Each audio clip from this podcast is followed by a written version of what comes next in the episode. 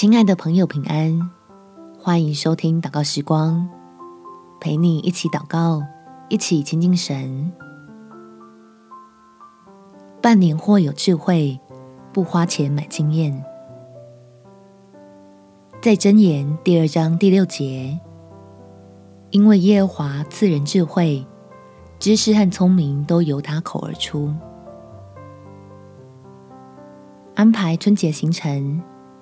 采买年货看似小事，却又是影响家里过节气氛的大事。我们可以祷告，求天父也来帮助，直接做出最有益的选择，让每笔开销都花得值得。我们且祷告：天父，虽然我觉得这种生活琐事拿来祷告，好像有点大材小用。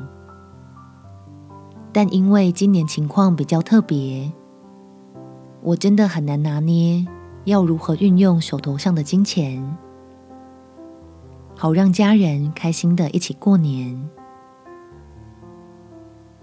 求你赐给孩子智慧，能理性辨别我们家里的需要，把钱花在刀口上，也求你多加添足够的心力给我。